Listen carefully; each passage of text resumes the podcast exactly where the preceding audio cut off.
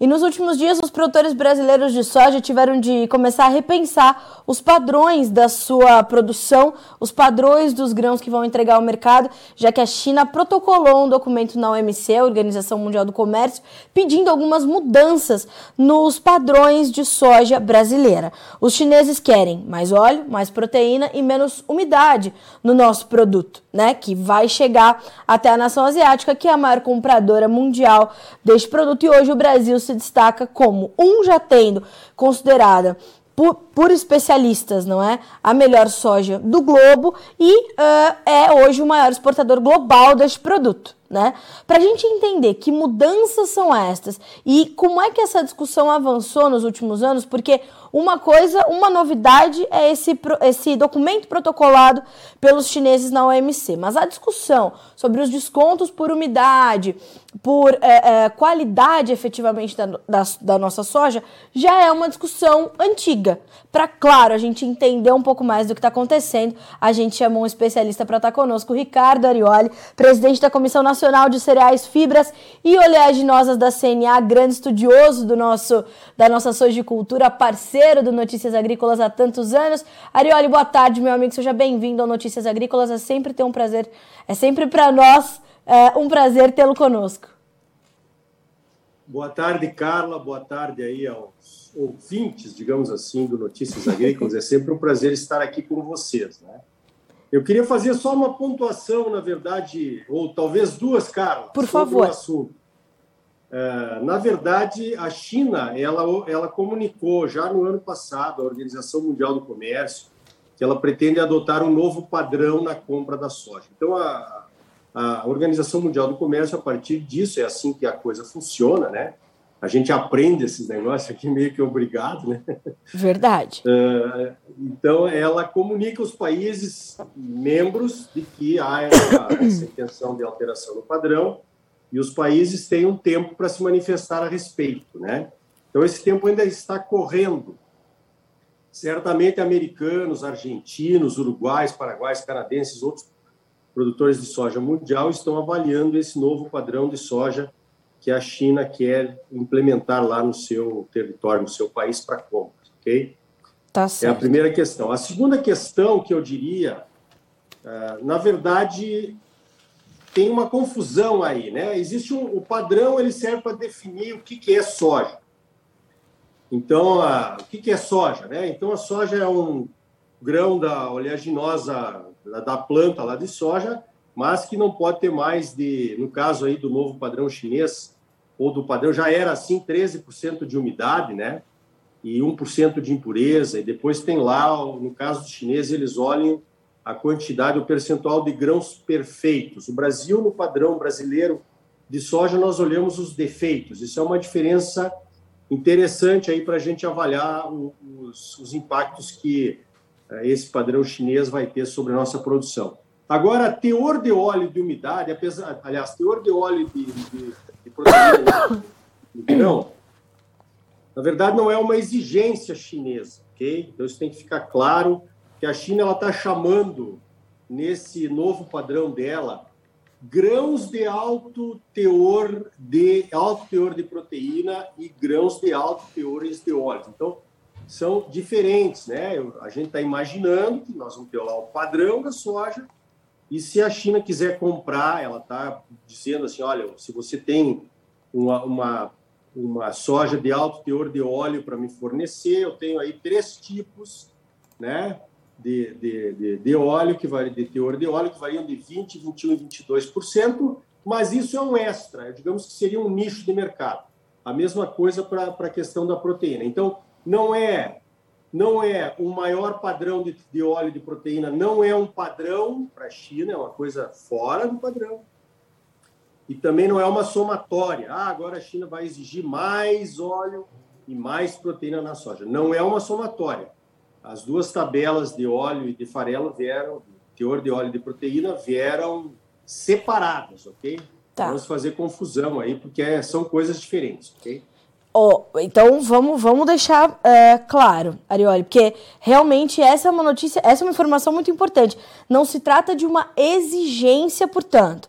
Se trata de um Não. pedido, eles querem uma soja dentro dessas características, e isso seria, portanto, um nicho de mercado. É um plus que o produtor, né, o vendedor, entregaria para o comprador, portanto. Positivo. Então, assim, ó, hoje o padrão chinês de, de teor de proteína é 35%. É o, é o negócio, né? Você faz um contrato lá com os chineses, eles põem 35%.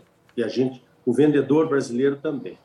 Então, eles estão dizendo que 40 seria 40, 42, 44% de teor de, de proteína, né? Seria uma soja de alto teor de proteína. Não é uma soja padrão, ok? Ela é além do padrão. E, e no óleo a mesma coisa, ok? É 18%. Tá. Então, se você tiver uma soja de 20, 21 e 22%, você tem uma, uma, uma soja de alto teor de óleo. Então, é acima do padrão. Um, Arioli, vamos entender como é que isso se desenrola a partir de agora. A partir desse momento que a China faz é, é, esse protocolo, coloca essas, essas possibilidades. Como é que as coisas se desenrolam a partir de agora e a que, que o produtor tem que estar atento para participar efetivamente desse momento? A gente tem é, espaço para atender essas, esses novos pedidos dos nossos compradores da China? Então, na verdade, o que, que a Comissão de Cereais, Fibras e Oleaginosas e, e outras entidades aí de, de, produtores, como por exemplo a ProSoja, podem fazer? Nós fomos conversar com o Ministério da Agricultura, certo. que é quem é a via oficial de comunicação com o Ministério da Agricultura da China a respeito de padrões, ok? E nós fomos lá e perguntamos: escuta, como é que é esse novo padrão chinês? Olha, segundo o Ministério, eles não viram problemas para o Brasil atender esse padrão. Nós vimos problemas na, na Comissão de Cereais, Fibras e Oleaginosas. Nós fomos conversar com a academia, com os especialistas uh, da, da, da, academia, por exemplo, o pessoal da Universidade Federal de Viçosa, que tem lá o Centreinar, que é uma referência em classificação de, de grãos, né, de, de, qualidade de grãos armazenados. Eles fizeram uma comparação entre o, o padrão atual da soja brasileira, né, e o novo padrão chinês, ok? O padrão atual, hoje nós temos no padrão atual nós temos dois tipos, padrão brasileiro de soja, é o para consumo humano e o tipo 1 lá que é o, o, é, é, o, o soja industrial, né, uhum. para industrialização. Okay? Aí, aí tem, já começam os problemas, porque vamos por partes, né? No mesmo momento, o, o Ministério da Agricultura também está sugerindo uma revisão do padrão brasileiro de soja. E daí, em vez de dois tipos, nós iríamos para cinco tipos. Nós vamos deixar isso para uma segunda fase, ok? Considerando o padrão atual do Ministério uh, do, da, da Agricultura para soja, nós temos dois tipos. Aí o pessoal lá, o professor Paulo, lá da UFV, ele fez uma, uma simulação da questão dos defeitos, né? que seria o seguinte: uma soja dentro da média de, de entrega dos produtores para as, as, trades e para a indústria brasileira, ela se considerando os defeitos, né? O ardido, picado e, e fermentado, queimados e aqueles defeitos que, que a nossa soja tem, pela simulação do, do, da UFV, nós, nós atingiríamos o tipo 3 da, do, do novo tipo, do novo padrão chinês. Okay?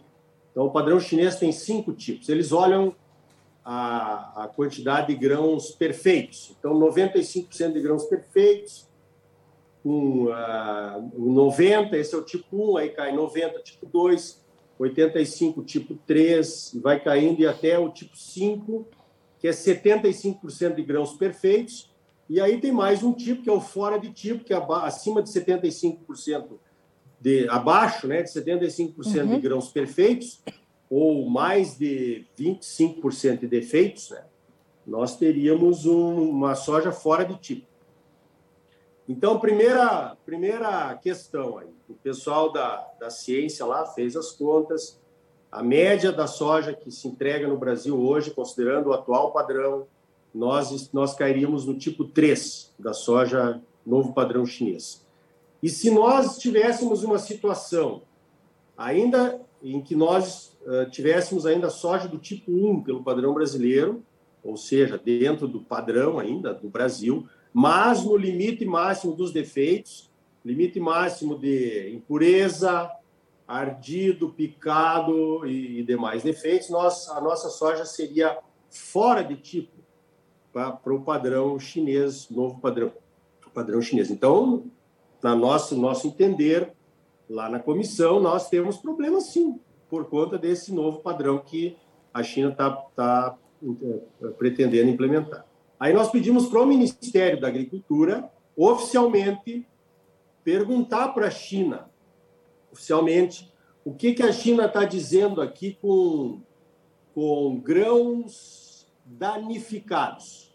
Ela, que é uma tradução, né? Uhum. Veio lá, não sei se veio da Organização Mundial do Comércio ou se veio, foi feito no Ministério da Agricultura, mas já passou do mandarim para o inglês. É uma tradução, né? Então a gente tem Sim. que ter, de repente, que nós estamos considerando grão danificado, o chinês não está considerando. Nós precisamos saber exatamente o que, que são os grãos danificados, na, na nossa opinião, né? Para daí tentar simular essas questões aí de onde que a gente se enquadra, né? Agora, a, a maior, Carla e ouvintes, a maior, o maior problema disso tudo é, é a segregação. É, é, é, praticamente impossível no Brasil de hoje, eu acredito na Argentina, na, nos Estados Unidos, nos Estados Unidos também, a gente segregar soja em cinco tipos. Porque não, o nosso porto, o nosso sistema de transporte, ele não, tá, ele não é feito para isso. Né? O porto brasileiro, por exemplo, Paranaguá, as trades fizeram um grande armazém lá, aliás, Santos, perdão, eles fizeram um grande armazém lá e todo mundo joga soja lá dentro embarca o navio sem atraso nenhum, não não está embarcando, por exemplo, a soja da Pung ou a soja da DM ou da MAG, está tá embarcando sojas. Depois eles fazem um acerto final lá, eles recebem soja de todos e mandam soja de todos. Então, na verdade, eles estão mandando uma média. Não teríamos como segregar, entendeu? Esse seria o nosso maior problema. Nós não teríamos como segregar Exatamente. soja em diferentes tipos. Esse é o principal problema. Então, a minha, a minha grande dúvida, na verdade, era justamente essa. Número um, como a gente faria essa segregação, que eu entendo que não tem como.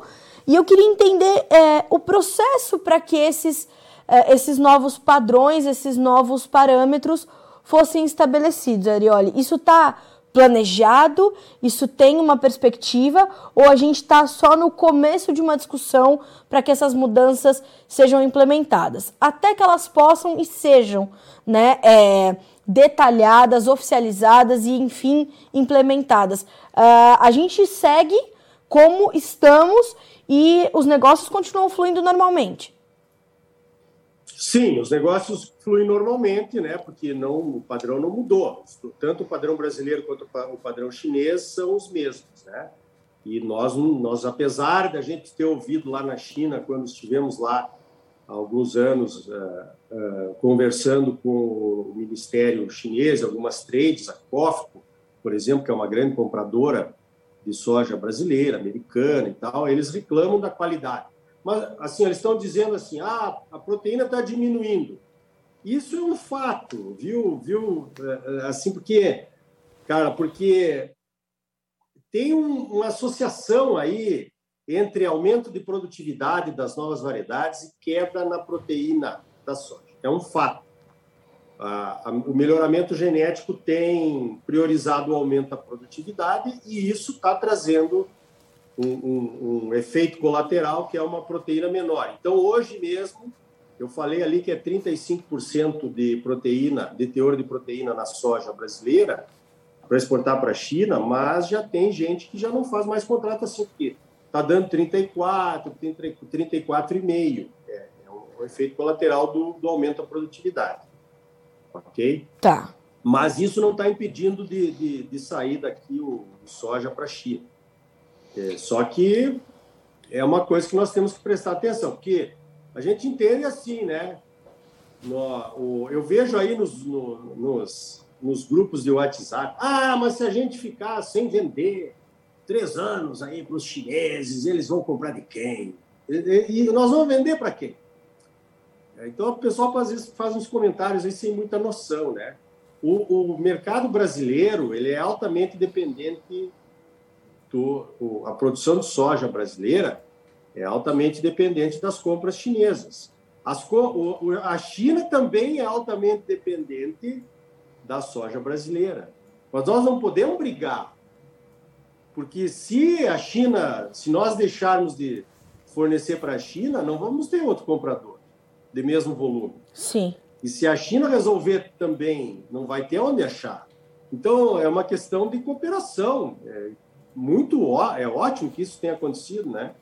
Porque se nós não tivéssemos um comprador, que foi a China nos últimos anos, nós não teríamos tido a oportunidade de aumentar tanto quanto aumentamos a produção da, da nossa da soja aqui no Brasil. Então, isso aí não dá para ser assim. Você diz, ah, não vou mais te fornecer, porque agora tu vai, vai ser obrigado a comprar o que eu tiver para te fornecer. Está errado, né? Sim. Não é essa a lógica do mercado. O, o, freguês, o cliente sempre tem razão, né?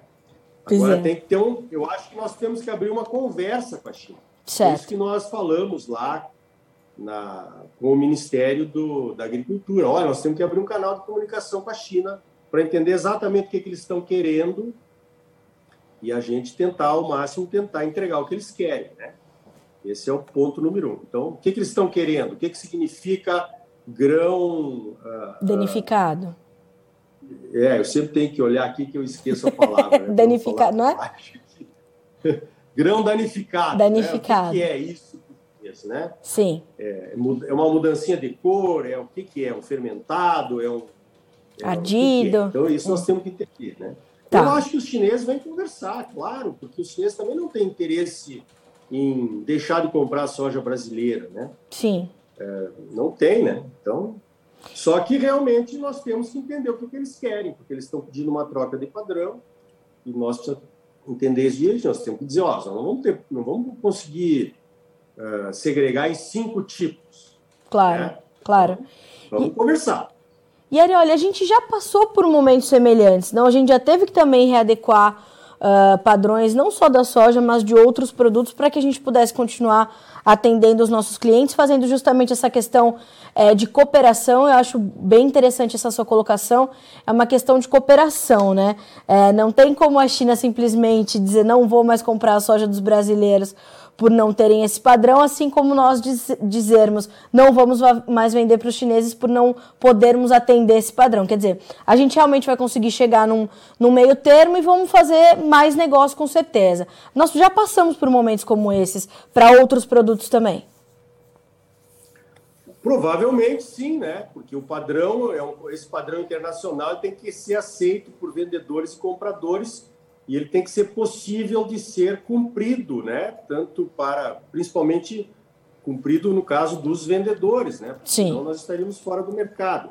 Ou ainda, o que, que pode acontecer? É, é, ter um, claro, quando você tem cinco tipos aqui que nem a China está propondo, é, você provavelmente você vai ter um preço diferenciado para cada tipo. Então você vai ter lá, ah, eu quero fazer um contrato tipo 1, 95% de grãos perfeitos, beleza? Isso vai ter um valor. O tipo 2 vai ter outro, tipo 3 vai ter outro e assim por diante. Ok? Então, a gente também precisa entender como é que nós vamos mandar soja tipo 1 para a China, né? Porque isso, como eu disse, vai misturar tudo lá no porto. Né? Uhum. Talvez o Mato Grosso tenha uma oportunidade, os estados do norte aqui, pode ser, né? Que tenha uma Sim. oportunidade. Que agora nós vamos tirar o soja lá para o norte, e pode ser que então a gente consiga uh, colocar um soja de melhor qualidade lá no navio, né? Num, num, porto diferente de Santos e Paranaguá, né? Mas isso ainda é uma, é uma incógnita, nós não podemos afirmar isso, né? Certo. Agora, outra coisa, Carla, que deixa a gente preocupado, né? Essa é uma discussão complicada, sabe? Então, vamos com calma, né? Sim. É que, na verdade, como o Ministério também fez uma consulta pública sobre um novo padrão com cinco tipos, ele também ele está ouvindo as entidades, né? Ele quer passar, por exemplo, a umidade de 14 para 13. A China já é 13, o Brasil é 14. Então tem uma diferença aí que não nos impediu de fazer negócio até agora. Essa diferença já tem muito tempo. O Brasil sempre foi 14% a umidade da soja Sim. brasileira. E a China sempre foi 13. Certo. Os Estados Unidos é 13, a Argentina é 13,5, né? Aí, na verdade, o novo padrão brasileiro que, a, que a, o Ministério está propondo, por exemplo, os avariados, ó, no tipo 1, os avariados, são cinco tipos. Os avariados são 8%. Aí vão aumentando, vai aumentando o número de avariados, né? 8, 10, 12, 14, até chegar no tipo 5 aqui com 16% de avariados, né? Então, enquanto assim, ó, enquanto o chinês está querendo talvez melhorar a qualidade da soja que ele compra, e ele como comprador ele tem lá suas razões, o padrão novo do Brasil está piorando, né? Que antes era o máximo era 8. E agora vai até 16, né? Seria, ainda não está implementado também. Então nós estamos na contramão do nosso principal fornecedor. Eu não quero entrar no mérito se vai melhorar para os produtores, o desconto vai ser, ah, agora eu vou vender minha soja, nós temos um problema de soja ardida na colheita, principalmente aqui no Mato Grosso, Centro-Oeste e tal. Será que pode ser, ah, na visão do produtor vai dizer, não, mas agora eu posso colher até 16% de ardido, que o meu soja ainda tem valor. Mas o chinês não está não tá, não é assim lá na China, né? Então é isso que essa é o cuidado que nós temos que, entender, que tomar e entender, né? Ok? Certo. Arioli, uma outra situação é, bastante interessante é a gente pensar que Uh, o produtor, quando ele não atende a esses padrões que estão estabelecidos aqui, por exemplo, esses 14% de umidade ou algo nesse sentido, ou a proteína ou óleo, ele tem o seu valor descontado, né? Mas se ele entrega também é, condições melhores, vamos colocar dessa forma, ou além do padrão, como a gente já citou aqui, ele não recebe a mais por isso ou não tem um, um valor repensado para isso. Isso entra na discussão também? Isso é um ponto importante ou isso é uma condição de mercado que é assim e, e tende a continuar assim? Como é que fica é, esse ponto da discussão? Porque é um, uma pergunta que o produtor sempre vai se fazer, né? Olha, Carlos fez uma pergunta excelente. Porque o ministério, ministério, ele não entra, ele não quer entrar nessa questão do mercado, entendeu? Nós, eu, eu lido com essa história aí de descontos e qualidade e tal e coisa de padrão desde 2005. Foi o, quem primeiro tocou esse assunto na ProSoja, lá em 2005, quando nós fundamos a associação, foi, eu, eu, eu fui um dos que, né, fez isso. Nós fomos lá no Ministério conversar, disse, não, não, nós 8% aqui de avariado é o nosso desconto, é, é, aliás, é o máximo, mas quanto que eles vão descontar é problema seu com a empresa que você está vendendo, nós não entramos nisso. Naquela época, nós queríamos uma tabela de desconto por umidade, né? Sim. Porque cada trade tem a sua tabela de desconto por umidade. E a gente sabe que um ponto a menos de umidade, ele quebra 1,05. 1,5, né, perdão, 1,5%, 1% a menos de umidade quebra 1,20. Agora eu me perdi, não sei se é 1,25, mas quebra e as trades elas descontam a mais, né? Então, nós queríamos uma tabela padrão. Não, tabela não vamos entrar em tabela, porque isso aí é negociação entre as partes. Então, por exemplo, isso é um ponto fundamental na discussão também, que nós queremos trazer para a mesa, para discutir. Não com o Ministério, daí tem que ser com as tradings e a indústria brasileira. Quando você tem um, um, um soja com teor de ardido, de grão ardido, maior do que 8%, que é o tolerado pelo padrão, pelo tipo da soja nosso hoje, abaixo daquilo não se desconta nada, mas se tiver 10%, a indústria desconta 2%. Ela, ela desconta 2%. Tá. Certo? E você, como aquilo não tem como você separar o artigo da massa de grãos, e aquilo vai para a indústria. E quem está pagando frete são os produtores. Ok? Certo. Então, esse é um problema, porque aquilo tem um valor que a minha soja que chegou lá, aqueles 2% de ardido, que eu não vou ser compensado, eu não vou receber nada por ele, ele vai virar óleo e vai virar farelo, né? Ele não vai ser jogado fora. Sim. Então, ah, mas o óleo precisa de correção na acidez. mas é óleo, né? Virou óleo. Pode ser que seja um óleo de menor qualidade. Ah, mas o farelo perdeu proteína. Ah, mas virou farelo, né? Então, é, isso é uma injustiça. Não recebermos nada pelos descontos de grãos avariados, ardidos e fermentados e tal, porque aquilo tem valor. Então, temos que negociar isso. Na Argentina, por exemplo, a gente recebeu informações que as trades pagam metade do preço do, do valor do contrato para quando tem desconto acima, no caso aqui, nosso exemplo, né, de 8% de, grão, de grãos avariados. Então, aparentemente, viu, Carla, olha só, né, esse é um problema para o produtor. Nós estamos, no ano que dá muito ardido, você perde 100% daquilo que você uh, tem de ardido acima de 8%, né? Mas aqui no novo padrão é 8, 10, 12, 16, até 18, né? De, de avariado aqui, ó. Então, aparentemente, o produtor está tendo uma vantagem, né? Mas não é bem assim, porque está piorando a qualidade. Então, provavelmente, a própria indústria brasileira vai tomar essa atitude. Já que temos cinco tipos, nós vamos oferecer um valor por cada tipo. O contrato vai constar um valor, eu quero soja tipo 1, com no máximo 8% de avariados, e eles não são obrigados a aceitar aquilo que vem acima, né? Então, na verdade, eu acho que nós temos que discutir isso de espíritos desarmados entre nós, produtores, para ver se realmente o produtor está tendo vantagem em numa, num novo padrão de soja com 5, com até 18% de ardido, né, como ainda dentro do padrão, ou se não. Eu não sei, eu acho que nós temos que pensar bem nisso, ok?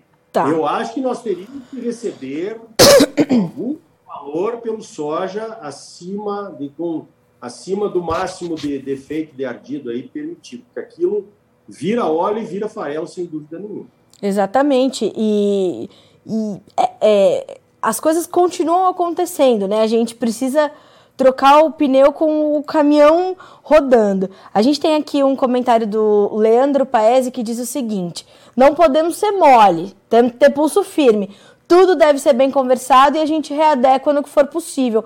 Acho que é mais ou menos por aí mesmo, né, Arioli? A, a, discussão ela é muito saudável, mas ela precisa realmente ter várias partes ali e os, e os principais elos das cadeias, não só produtivas e compradoras, mas todas as cadeias ali envolvidas, inclusive a ciência, a academia precisa estar junto porque justamente a gente tem essa questão da produtividade versus o teor de proteína. Como é que a gente vai pensar o melhoramento genético para garantir que a gente tenha também nesse melhoramento genético ou a manutenção desses teores ou até mesmo um aprimoramento disso?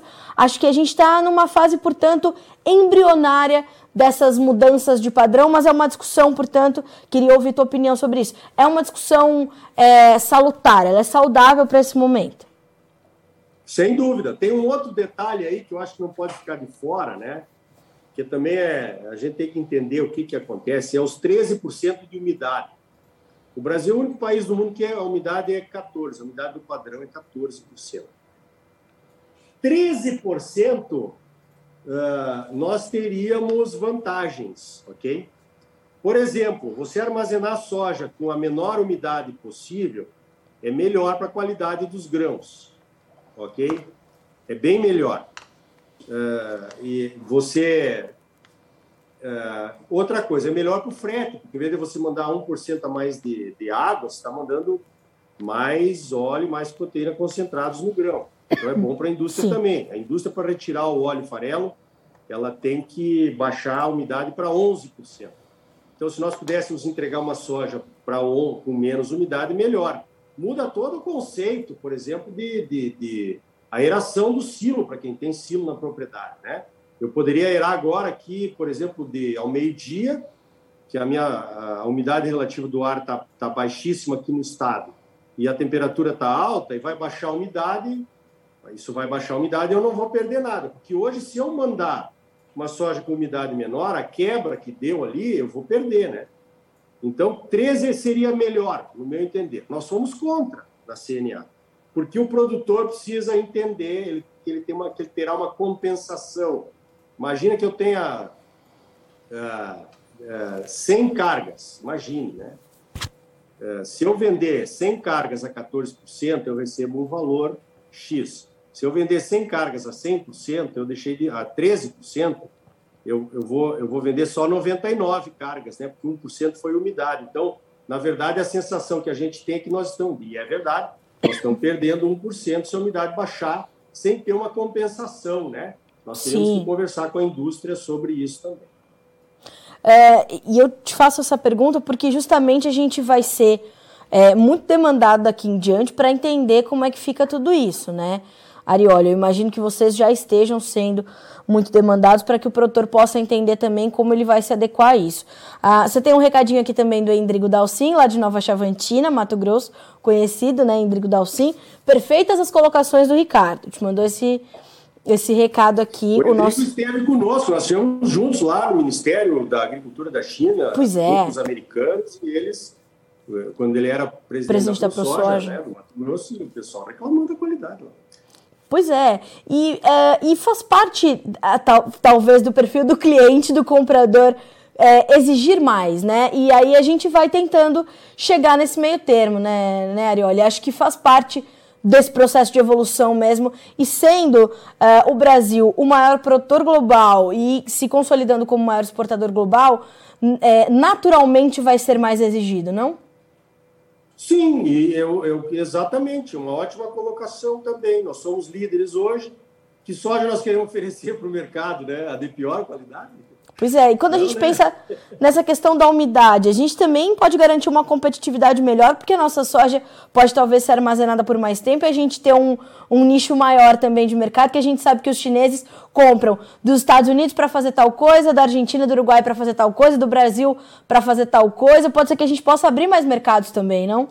E nós teríamos uma, um ganho enorme na logística, né? Sim. 1% hoje, que você manda a mesma quantidade de proteína e óleo, mas 1% a menos de volume, olha que, que, que, reflexos isso teria na nossa logística hoje no Brasil, né? Sim. Então é esse tipo de situação que nós temos que discutir também.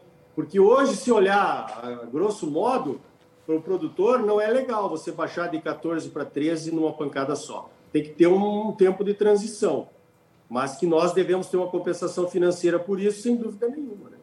Sim.